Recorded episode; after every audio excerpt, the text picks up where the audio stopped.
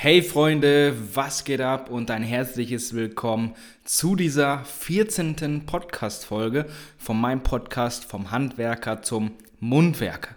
Ich freue mich extrem auf diese neue Folge, denn ich habe Nico Klaassen in einem Instagram Live interviewt und wir werden das Ganze jetzt gleich auch ähm, online stellen, beziehungsweise hinter dieses Intro hier dranhängen und ich freue mich auf jeden Fall und wünsche euch einen wunderschönen Sonntag. Viel Spaß bei dieser neuen Folge hier.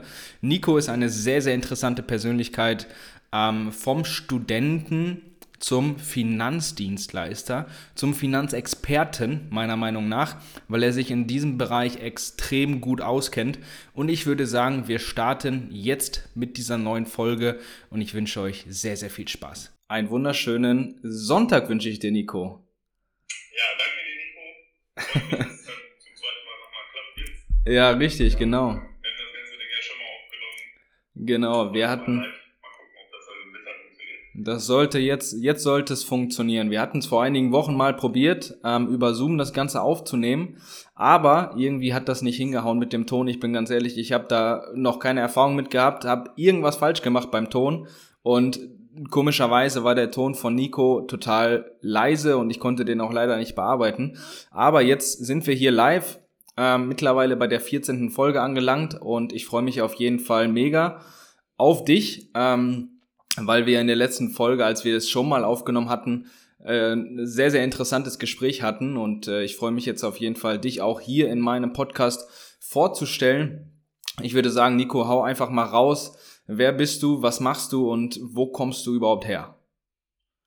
Genau, ja, das ist ja auch ein bisschen so das Thema unserer Folge gewesen das letzte Mal. Genau. Ähm, ein paar Sätze einfach zu meiner Vergangenheit, beziehungsweise zu meiner Person. Also ich bin Nico Klassen, 25 Jahre alt, arbeite aktuell im Vertrieb in mehreren Bereichen, ähm, komme aber eigentlich aus einem ganz anderen Bereich.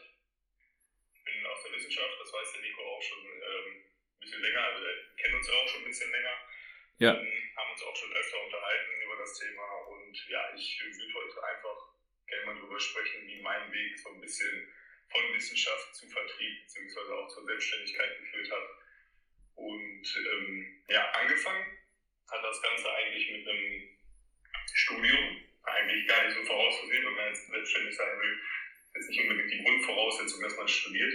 Mhm. Ähm, ja, das war aber trotzdem irgendwie dann erstmal der Weg. Ich war eigentlich auch jung, als ich angefangen habe zu studieren. Ich war 19 Jahre alt, wusste eigentlich nicht, was möglich ist im Leben, beziehungsweise was es eigentlich so für Möglichkeiten gibt.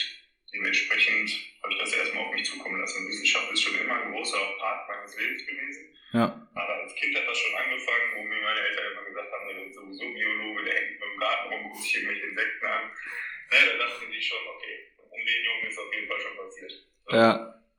Ähm, ja, nichtsdestotrotz, wie gesagt, habe ich dann irgendwann das Studium auch begonnen. Es äh, war dann erstmal so ein Kombi-Bachelor, also so zweigleisig quasi. Es Mhm. sollte auch in meinem Leben weitergehen äh, mit zweigleisig, weil ich halt nie nur eine Richtung irgendwie befüttert habe oder nur eine Richtung gemacht habe. Mhm. Habe dementsprechend dann ähm, hauptsächlich eigentlich nur Biologie mit der Fachrichtung Neurobiologie oder Neurowissenschaften äh, studiert und im Nebenfach, also mein zweiter Studiengang quasi, war dann Wirtschaftswissenschaft. Mhm. Es war auch echt keine schlechte Entscheidung, auch wenn diese beiden Bereiche überhaupt nicht zusammenpassen. Ja. Ähm, also für die meisten auf jeden Fall. Wirtschaft ist immer irgendwo interessant, auch in der Wissenschaft ist Wirtschaft komplett essentiell. Also es ist nicht so, dass es da irgendwie ähm, nicht benötigt wird, dass man mal eine Buchhaltung hat, mal weiß, wie man was etwas finanziert oder Mhm. geschweige denn auch Aktiengesellschaften gibt es ja am Meer von den wissenschaftlichen Betrieben. Und auch da ist halt sowas wie Börse, Wirtschaft und Entwicklung ist immer wichtig. Mhm. Dementsprechend dachte ich mir damals schon, okay, das könnte irgendwann mal sinnvoll werden und du willst sowieso irgendwie selber was machen. Von daher mach das einfach so. Mhm. Ja, Das war, wie gesagt, ähm, eigentlich eine sehr, sehr, sehr kluge Entscheidung, auch wenn ich es am Anfang vielleicht gar nicht so realisiert habe, dass das wirklich eine kluge Entscheidung war, weil, wie gesagt, als Erstsemester weiß man jetzt nicht unbedingt, was kommt da auf mich zu. Ja, ja. Ähm, nichtsdestotrotz hat sich eigentlich immer relativ gut alles gefügt. Weil der Freundeskreis, mit dem ich mich ähm, beschäftigt habe, sage ich mal, der äh, war sowieso immer schon so eingestellt, dass ähm, Selbstständigkeit immer ein Thema war. Also wie kriegen wir es hin, dass wir irgendwie nicht für jemanden arbeiten, sondern für uns selbst. Ja. Und ähm, dementsprechend ja, kam es halt einfach so zustande, dass ich quasi kurz vor Ende meines Studiums im siebten Fachsemester war das, äh, angefangen habe mit so einem wissenschaftlichen Projekt. Das hatte ich dir ja auch schon mal erzählt. Ja, ja, ja. Ähm, da ging es ja so darum, ähm, ein wissenschaftliches Start-up zu gründen, irgendwie versuchen, äh, mal Praxis walten lassen und auch mal in die Praxis zu kommen, sage ich mal, mit diesen ganzen ähm, Wissenschaftsdingen, weil in der Regel ist es nicht so, dass die Wissenschaftler jetzt groß Unternehmen gründen nach ihrem Studium, sondern die meisten gehen halt irgendwie in einem Institut arbeiten. Ja. Oder arbeiten halt in irgendwelchen kleineren Betrieben, Laboren oder irgendwelchen Forschungsgruppen und machen da halt ihr Ding. Mhm. Aber, aber grundsätzlich äh, ist das Thema Selbstständigkeit jetzt in der Wissenschaft nicht so super groß verbreitet. Ich sage immer, das beste Beispiel ist Elon Musk. Der weiß ganz genau, welche Leute er rekrutieren muss, damit er ein vernünftiges Unternehmen auf die Beine kriegt. Aber die Wissenschaftler sind eben nicht diejenigen gewesen, die das Unternehmen gegründet haben, sondern Elon Musk, der einen Sinn für Wirtschaft hat und auch irgendwo einen Sinn für seine Kreativität, Ideen und so weiter und so fort. Ja.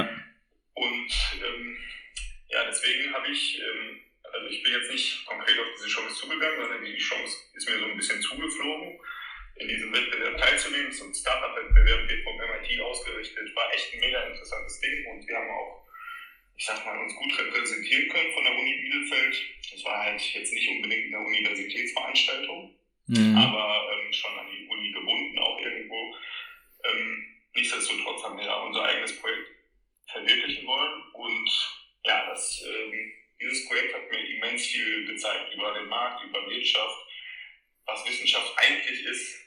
Also auch wirtschaftlich gesehen, was ist Wissenschaft. Ne? Mhm. Und ja, das war halt ähm, eine, eine, große, große Lehrstunde. Ich habe das über ein Jahr lang gemacht. Wir haben auch ähm, unser Startup dann schon benannt. Also es hieß dann Wavy Sense. Das war eine Verhütungsmethode für Frauen, die quasi dem Zeitgeist entsprechend sehr auf ähm, operationsfreie, hormonfreie, chemikalienfreie Mechaniken berufen sich sollte. Ne? Mhm. Und ähm, ja, war auch echt eine gute Idee, muss ich sagen. Ich finde die Idee auch immer noch nicht schlecht. Also das äh, sollte man auf jeden Fall noch in Zukunft irgendwann mal angreifen. Ähm, mhm. Es ist aber nur mal so, dass ähm, gerade zu der Corona-Zeit dann der Fokus auf komplett andere Projekte gelenkt wurde. Auch von Investoren. Also mhm. viele wissen ja nicht, wie das genau in der Wissenschaft läuft, aber es ist halt so, dass du in der Wissenschaft immer davon abhängig bist, dass irgendwer deine Forschung halt substituiert, also dass da irgendwas kommt von irgendwem, dass das irgendwer für eine gute Idee hält und dann eben auch dein Projekt, sage ich mal, finanziert. Ja. Man selber hat einfach nicht dieses Volumen, was man da aufbringen müsste. Ja, ja, klar. Als Privatperson, was willst du da machen? Du kannst mhm. ja nicht einfach Millionen und Abermillionen herzaubern von irgendwoher und die Banken ja. werden auch niemals sagen, so, ja klar, gute Idee, Wissenschaft, machen wir, finanzieren wir alles, ist kein Problem.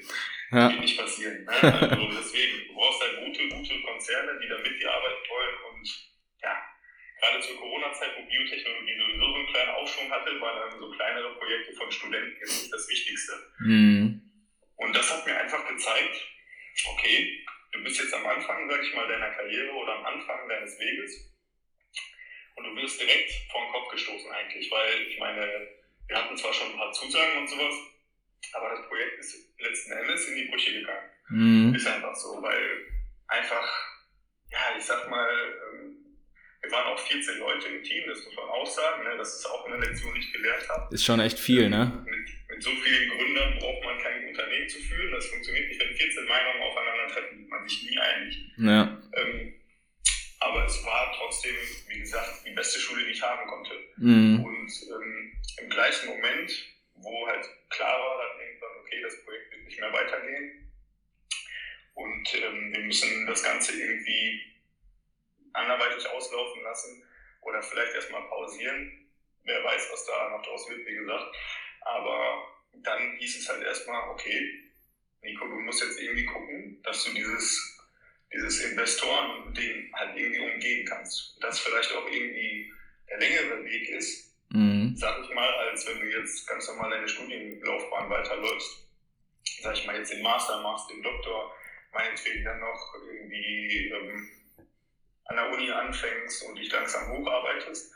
Oder eben du versuchst einfach einen Weg zu finden, wie du extrem viel Kapital aufbauen kannst, damit du nachher auch zum Teil, also es gibt ja dann ähm, mehrere Wege, die man auf einmal gehen kann. Ja. Also es ist ja auch für mich nicht so, dass ich sage, ich habe so dieses eine Unternehmen, was ich in meinem Leben gründen will und das war's. Sondern ich dachte mir dann halt so, wie vielen Menschen so geht es wohl noch so, dass sie sagen, okay, Wissenschaft angefangen, nicht funktioniert, was mache ich jetzt? So, und da braucht man einfach Hilfe, äh, denke ich, ne? und auch Hilfe von erfahrenen Leuten. Und wenn man da so ein Netzwerk herstellen könnte, ne? und ich meine, dass ihr ja auch schon sehr, sehr, sehr gut vorgemacht mit eurer Kontaktakademie, ja. für den Vertrieb jetzt explizit, ähm, ne? das ähm, müsste es doch irgendwie auch für andere Bereiche geben. Und das war halt auch direkt der erste Gedanke, als ich mir dachte, okay, Projekt gescheitert, was wäre, was hätte passieren müssen, damit es besser läuft. Mhm. So. Und ähm, auch das hat mich wieder zu einer anderen Idee gebracht und so weiter. Letzten Endes muss ich aber immer noch den Weg finden, okay, wie baue ich mir hier nachhaltig ein Unternehmen auf? Ja. Eigentlich zu, äh, zum meinem Vorteil ähm, waren gerade meine besten Freunde, also sag mal die drei Jungs, die so ähm, dein Circle am meisten zu tun hat, meinen Circle, sage ich mal, haben da angefangen ähm, im Vertrieb halt. Mhm auch schon relativ erfolgreich gestartet. Und ähm, ja, so habe ich gesagt, so, ey Jungs, wie sieht's aus? So, ey, ähm, lass uns mal was zusammen machen. Und dann haben wir das auch gemacht. Mittlerweile haben wir, ähm, sage ich mal, eine relativ äh, große Struktur daraus hinkriegen können. Wir haben ähm, ja, mehrere Zweige schon aufbauen können und es war in sich eigentlich schon ein guter Start, sage ich mal, in dieses Wirtschaftsding. Das war ja dann gar nicht mehr Wissenschaft, das war nur Vertrieb. Ja. Und ähm, ich musste quasi diese, ich sag mal, den Umweg gehen jetzt und sagen, ich mache jetzt noch mal komplett was anderes, aber ich versuche auf die lange Strecke, sag ich mal, mir das so aufzubauen, dass ich dann irgendwann mal wieder zurück auf den geraden Weg komme und mir dann quasi meinen Wunsch erfülle von dem, sage ich mal, wissenschaftlichen Bereich, das Unternehmen im wissenschaftlichen Bereich ähm, aber wie gesagt, es ist halt nicht möglich, ich sag mal schwierig möglich, sich gegen ganz, ganz viele Akademiker zu behaupten, sondern da ist es einfach der Weg, dass man sagt, okay, welcher Weg wäre für mich am sinnvollsten und am nachhaltigsten und wo kann ich nachher sagen, ich kann mich auf ein bestimmtes Team X verlassen und die regeln das, ähm, was ich mir da aufgebaut habe mhm. und ich kann dann weiter meinen Zielen und Wünschen nachgehen, sage ich mal. Ja, ja. Das hat der Vertrieb wirklich sehr gut äh, mir gezeigt, auch menschlich konnte man extrem viel lernen ne, durch den Vertrieb. Ich meine, du hast ja auch eine extreme Entwicklung gemacht in den letzten drei, vier Jahren. Ne? Absolut, absolut. Und, und ähm, ja, deswegen, also das ist halt eigentlich der Weg, wie ich dann nachher dahin gekommen bin, wo ich heute bin. Ne? Wir haben heute ein Büro in äh, Beckum, ein neuer Standort äh, wird jetzt bald in Aalen aufgemacht, das wir auch mit dem Team schon erreicht haben. Ne? Ja. Das ist schon ein ordentliches Ding. Also mit einer Struktur von über, also Mitarbeiter zur Anzahl von über 40 Leuten jetzt. Wow.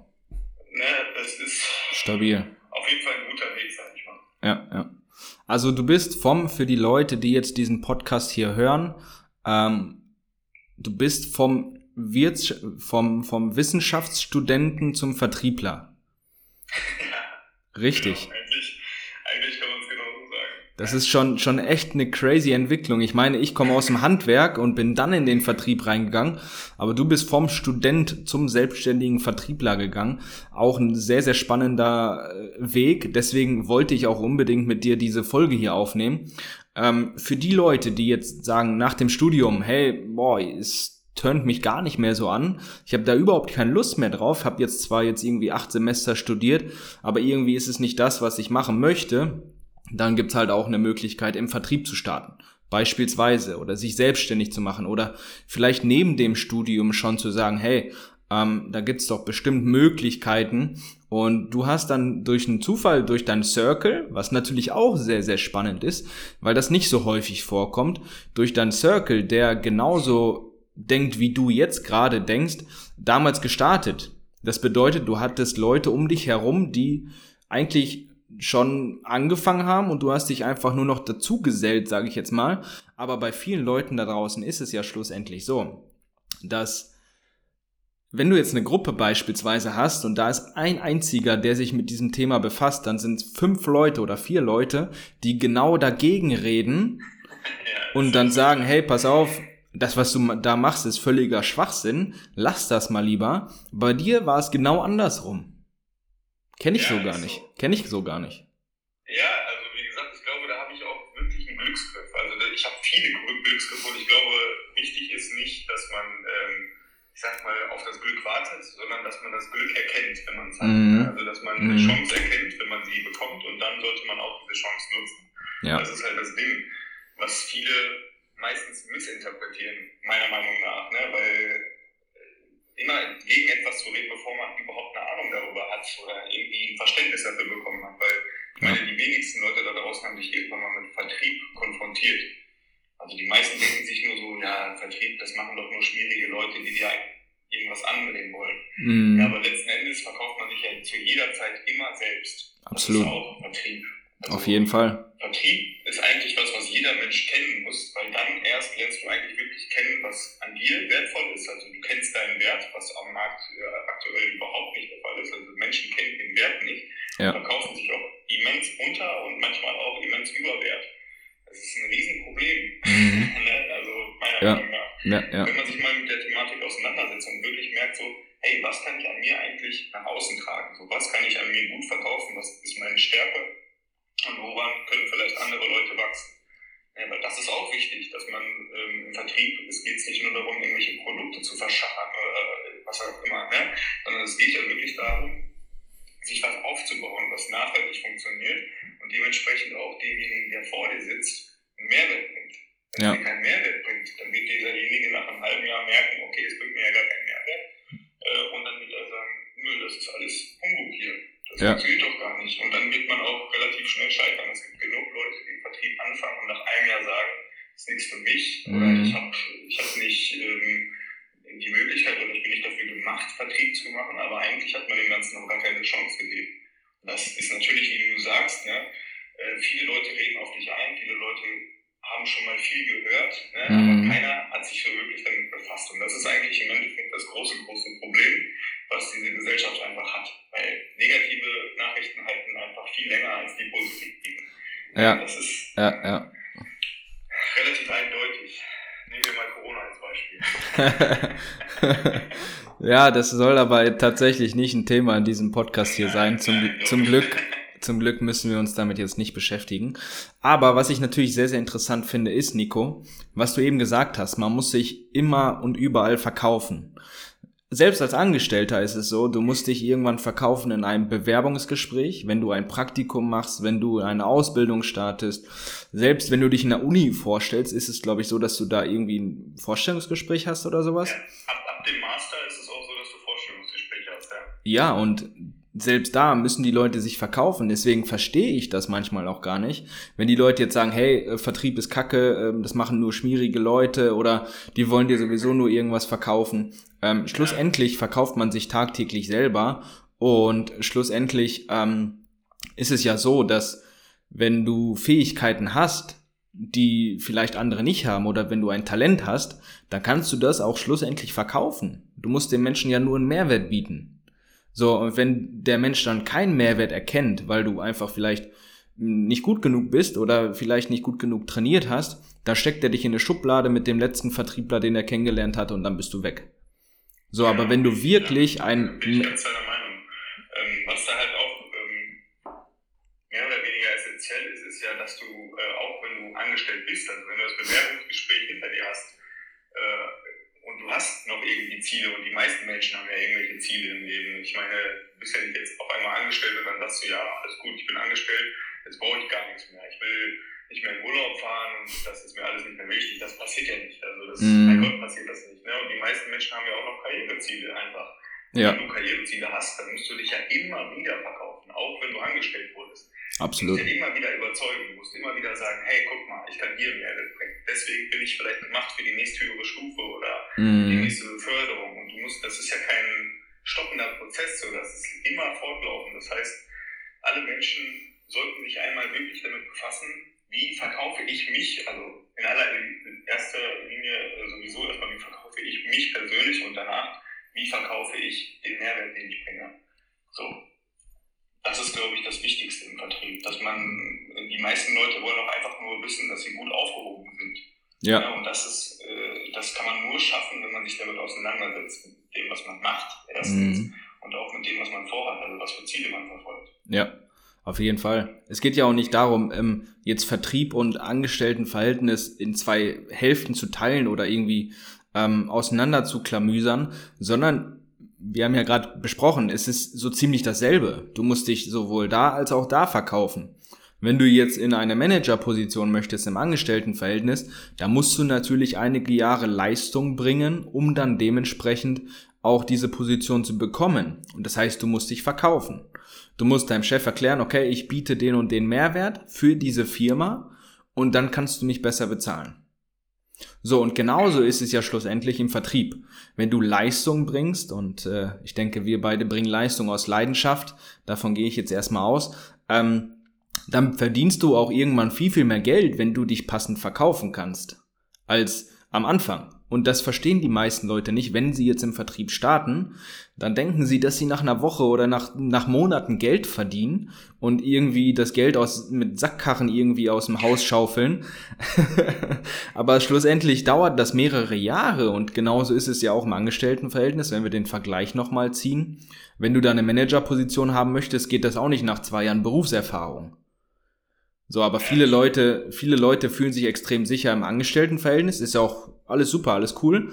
Ähm, aber schlussendlich kannst du im Vertrieb genau die gleichen Tätigkeiten machen. Ja, ist ja auch so. Und vor allem kann man sich im Vertrieb ja selber aussuchen. Also es gibt ja keinen, der für dich entscheidet, wann du befördert wirst, sondern du bist genau. selber derjenige, der sagt so, entweder ich gebe jetzt, keine Ahnung, sechs, sieben, acht, äh, vielleicht ähm, zwölf Monate richtig Gas und äh, sage, ich ziehe jetzt hier ein ganzes Jahr durch und mache das richtig ähm, mit Herzblut und alles. Und ähm, dann wird man auch nach zwei bis drei Jahren wirklich die Früchte sehen. Also äh, es ist ja auch immer so ein fortlaufender Prozess mit dem Vertrieb. Du musst ja quasi vorarbeiten. Es ist ja nicht so, dass ja. du jeden Monat gegen deine Zeit bezahlt wirst, sondern du musst ja quasi vorbereiten, was in meinetwegen der nä näheren Zukunft passieren soll. Ja. So, und das, ähm, dass du sofort Ergebnisse erzielst, wäre ja Quatsch. Also du musst ja auch erstmal irgendwo hinkommen. Ich meine, bei mir war es zum Beispiel das Problem, dass ich mit Vertrieb ja gar nichts am Hut hatte. Das heißt, ich musste mir erstmal eine Basis schaffen. Ich musste erstmal wissen, okay, warum bin ich dafür gemacht oder warum kann ich das überhaupt so? Was, mhm. was gibt mir das Recht zu sagen, ich bin ein Vertriebler oder ich kann mich gut verkaufen? Ja, ja. Das heißt, ich musste erstmal herausfinden, was ist wertvoll an mir oder was kann ich gut einfach. Ja. Und ähm, das musste ich dann halt ausarbeiten und dann auf meine Situation beziehen. Ja? Und das ähm, war eigentlich äh, die Basis so. Und die Basis hat auch nicht nach zwei Monaten direkt Früchte getragen, sondern das merkt man jetzt so langsam, was man da eigentlich dazugelernt hat, was dazu ja, gekommen ja. ist, äh, wo man sich verändert hat, mindset-technisch oder halt auch eben von der, von, von der Arbeitsmoral her. Äh, und das ist eine echt krasse Entwicklung, die man da macht. Mhm. Ja, man merkt das auch überwiegend nur dann, wenn man das Ganze reflektiert und wenn man mal überlegt, wo habe ich überhaupt 2018, äh, Mai 2018 gestanden, als ich gestartet bin? Wo habe ich da gestanden? Was konnte ich? Ähm, wie kam ich bei den Menschen rüber? Und so weiter und so fort. Ähm, das war amateurhaft, logisch. Ich bin ja gestartet zu diesem Zeitpunkt. Und äh, jeder, der mal diesen Schritt wagt und jetzt im Vertrieb startet, im, im Network Marketing oder sonst wo, ähm, wird ja schlussendlich von heute auf morgen nicht wachsen, sondern das ist ein schleichender Prozess. Und dafür musst du dich sehr, sehr viel mit dir selber beschäftigen, mit deiner Persönlichkeitsentwicklung. Du musst ähm, viele Bücher lesen, du musst Seminare besuchen, du musst auf deinen, deinen Sponsor hören, der dich da reingebracht hat, oder eine Führungskraft, die du extrem bewunderst. Und dann hast du die Möglichkeit, auch weniger Fehler zu machen als die Person vor dir, weil wenn du dich mit dieser Person austauscht, dann wird diese Person dir natürlich sagen, so pass mal auf, Nico XY, den Fehler habe ich schon mal gemacht. Ähm, ich kann dir jetzt genau sagen, wie du es machen musst, damit du diesen Fehler nicht mehr machst. Und das ist ja diese Gemeinschaft, die man im Network Marketing im Vertrieb hat, wenn man zusammenarbeitet, dass man sich gegenseitig hilft und gegenseitig unterstützt. Genau. Und, ähm, und da ist ein ganz wichtiger Satz, den wir auch, glaube ich, in unserem ersten Telefonat, was wir eigentlich jemals geführt haben, äh, gesprochen, ausgesprochen wurde, war, Kontakte schaden nur dem, der sie nicht hat. Also Kontakte sind nicht immer direkt Geld oder Absolut. Abschlüsse oder Vertragsabschlüsse oder Ja. sonst was. Sondern Kontakte können auch einfach Erfahrungen sein, die dir nachher auch irgendwie das Ziel erschaffen oder das Ziel schaffen, ähm, was du dann nachher erreichen kannst. Aber wichtig ist, dass man diese Erfahrung mitnimmt. Also Ja. kann, manchmal habe ich mir gedacht, an einem Satz habe ich mir vielleicht zwei Jahre Entwicklungszeit gespart, einfach nur weil dieser Satz wirklich angekommen ist. Ja. Ja, jemand hat diesen Satz ausgesprochen, der aber hatte schon immense Erfahrung und der hat einmal diesen Satz gesagt und du denkst dir, stimmt, wieso bin ich da nicht selber drauf gekommen? Das kann doch nicht sein, Ja, dass ich ja. diesen Gedanken nicht fassen kann. So. Mhm. Im Endeffekt bringt dir das eigentlich den größten Mehrwert. Also, dass du mit Leuten sprechen kannst, die genau dasselbe durchmachen, nur halt noch viel breiter streust, damit du viel mehr Erfahrungen sammeln kannst. Auf jeden Fall. Also vielleicht ein kleiner Tipp an alle Zuhörer dieses Podcastes hier. Ähm, wenn du das Ganze jetzt hier hörst, dann spul mal ein paar Sekunden zurück und hör dir das Ganze nochmal an, was wir gerade gesagt haben. Ähm, dein Netzwerk, was du aufbaust, was du schlussendlich aufbauen möchtest, das kann sowas von gigantisch sein für dich, ähm, nicht zu diesem jetzigen Zeitpunkt, sondern vielleicht in ein, zwei, drei Jahren, wenn du dir wirklich ein Netzwerk aufbaust aus Leuten, die da sind, wo du hin möchtest, dann schreib diese Leute an, frag, ob du mit denen telefonieren darfst und lass dir ein bisschen was erzählen über den Weg von dieser Person, schreib dir ein bisschen was auf und dann wirst du unglaublich schnell wachsen, weil ich habe das auch ganz oft gemacht. Ich habe immer die Leute ähm, angehört, ob das jetzt Podcast ist, ob das YouTube-Videos sind oder vielleicht sogar ein Seminar gekauft, ähm, von Leuten, die da sind oder schon das erreicht haben, was ich wollte und wo ich mich persönlich weiterentwickeln wollte. Ich bin ja ein kreativer Mensch ähm, und auch ein Kontaktbotschafter. Ich kontakte sehr gerne mit Menschen. Das heißt, mein Netzwerk ist auch, am Anfang war es nicht so wertvoll, aber jetzt mittlerweile ist es extrem wertvoll für mich. Aber das habe ich auch jetzt erst gemerkt, wenn man wirklich dann auch äh, ich sage jetzt mal, mit diesen Menschen arbeitet und äh, vielleicht auch Empfehlungen holt oder sonstiges, ähm, das Netzwerk ist wirklich extrem entscheidend für deinen Weg und schließ niemals aus, dass du mit einem Menschen ein zweites Mal oder ein drittes Mal sprichst, weil dieser Mensch kann dir in dem weiteren Gespräch vielleicht noch einen goldenen Nugget mitgeben, so dass du, was du gerade gesagt hast, Nico, von einem Satz vielleicht dir zwei Jahre Entwicklungszeit gespart hast. Ähm, und das ist wirklich sehr, sehr entscheidend. Genau, ja. Also wie gesagt, das, wir haben uns ja auch nicht anders kennengelernt. Ne? Ich meine, im Endeffekt ist das äh, Ergebnis. Wir sprechen gerade über unsere Erfahrung und äh, wir können die mit anderen Leuten teilen. Hoffentlich werden diesen Podcast sehr viele Leute hören. Ich wünsche es dir auf jeden Fall. Und, Doch, auf jeden ähm, Fall. Und ja, dementsprechend ist das eigentlich genau das, was wir hier gerade sagen, auch, ist halt auch passiert. Also auch jedes Mal, wenn ich mich mit dem Nico unterhalte, ist es für mich immer mehr wert. Ja, weil Nico spricht auch mit vielen Leuten und Nico kriegt auch viel mit. So, und der kann mir auch immer mitteilen, was seine Erfahrungen sind in bestimmten Bereichen und ich teile genauso gerne meine Erfahrungen mit. Mhm. Das ist einfach immens wichtig. Ja, absolut. Also das Netzwerk ist extrem entscheidend, was die meisten gar nicht denken, weil die meisten denken immer so, ich bin mit meinen fünf Leuten, okay, das ist cool, Average of five, ja, aber denk doch mal ein bisschen outside of the box, ein bisschen was anderes mal gucken, ein anderer Bereich vielleicht. Vielleicht bist du jetzt im Finanzvertrieb, genau wie du, Nico. Ähm, trotzdem kannst du dir mal ein Produktnetwork anschauen oder ein Produktnetworker, ähm, der dir vielleicht ein bisschen Mehrwert mitgeben kann. Vielleicht hat der ganz andere Ansichten zum Vertrieb und vielleicht holst du dir da noch ein Nugget, da ein Nugget, da ein Nugget ähm, und dann fügt, fügt sich das irgendwann zu so einem Puzzle, wo du dann genau weißt, okay, ich habe jetzt extrem gelernt. So ist es, genau. So, meine Lieben, eine halbe Stunde ist rum. Wir waren jetzt eine halbe Stunde live. Ähm, ich würde diesen Podcast jetzt auch mit diesen Worten hier schließen. Das Netzwerk ist extrem entscheidend ähm, für deine Laufbahn, für deine Karriere. Ähm, das heißt, bau dir wirklich ein Netzwerk auf. Versuch mit sehr, sehr vielen Menschen zu netzwerken, wenn du das jetzt gerade hier hörst. Und dann wünsche ich dir auf jeden Fall noch einen wunderschönen Sonntag. Und ja, Nico, ich wünsche dir auch einen schönen Sonntag, eine erfolgreiche nächste Woche und äh, maximalen Umsatz. Danke dir. Also Message an die Leute, die das Ganze hier hören. Sagt nicht zu allem direkt Nein. Lasst euch erstmal ein Bild machen, dann macht euch erstmal ein Bild von dem, was da passiert und dann könnt ihr immer noch entscheiden. Keiner will euch diese Entscheidung nehmen. Ihr werdet immer selber die Gewalt über eure Entscheidung haben. Von daher, Leute, sagt mehr Ja. Genau. Dann Nicht- auch Tschüss von mir. Genau. Ich wünsche eine erfolgreiche Woche, Nico. Merci, mein Lieber. Nicht Ja zu allem, aber wenigstens mal die Angebote prüfen. Genau. Es könnte wirklich das Beste sein. In diesem Sinne, ich wünsche euch einen wunderschönen Sonntag und bis zur nächsten Woche. Ciao, ciao.